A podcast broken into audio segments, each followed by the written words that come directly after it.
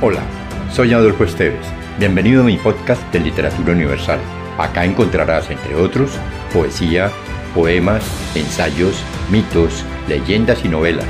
Relájate, atrévete y déjate llevar por el mundo de la imaginación y los sueños.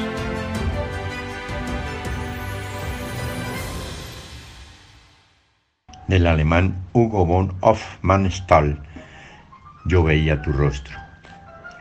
Yo veía tu rostro velado por los sueños, te miraba en silencio, tembloroso por verte.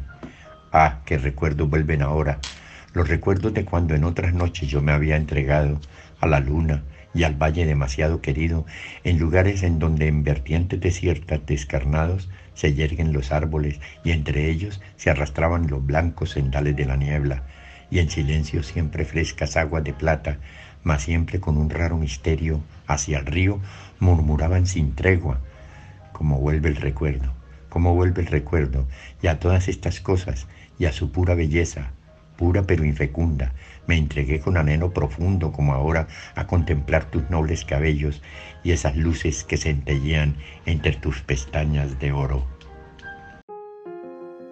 Si te gustó, piensa en alguien a quien también le agradaría viajar en este mundo fantástico y compártelo. Califica con 5 estrellas este podcast.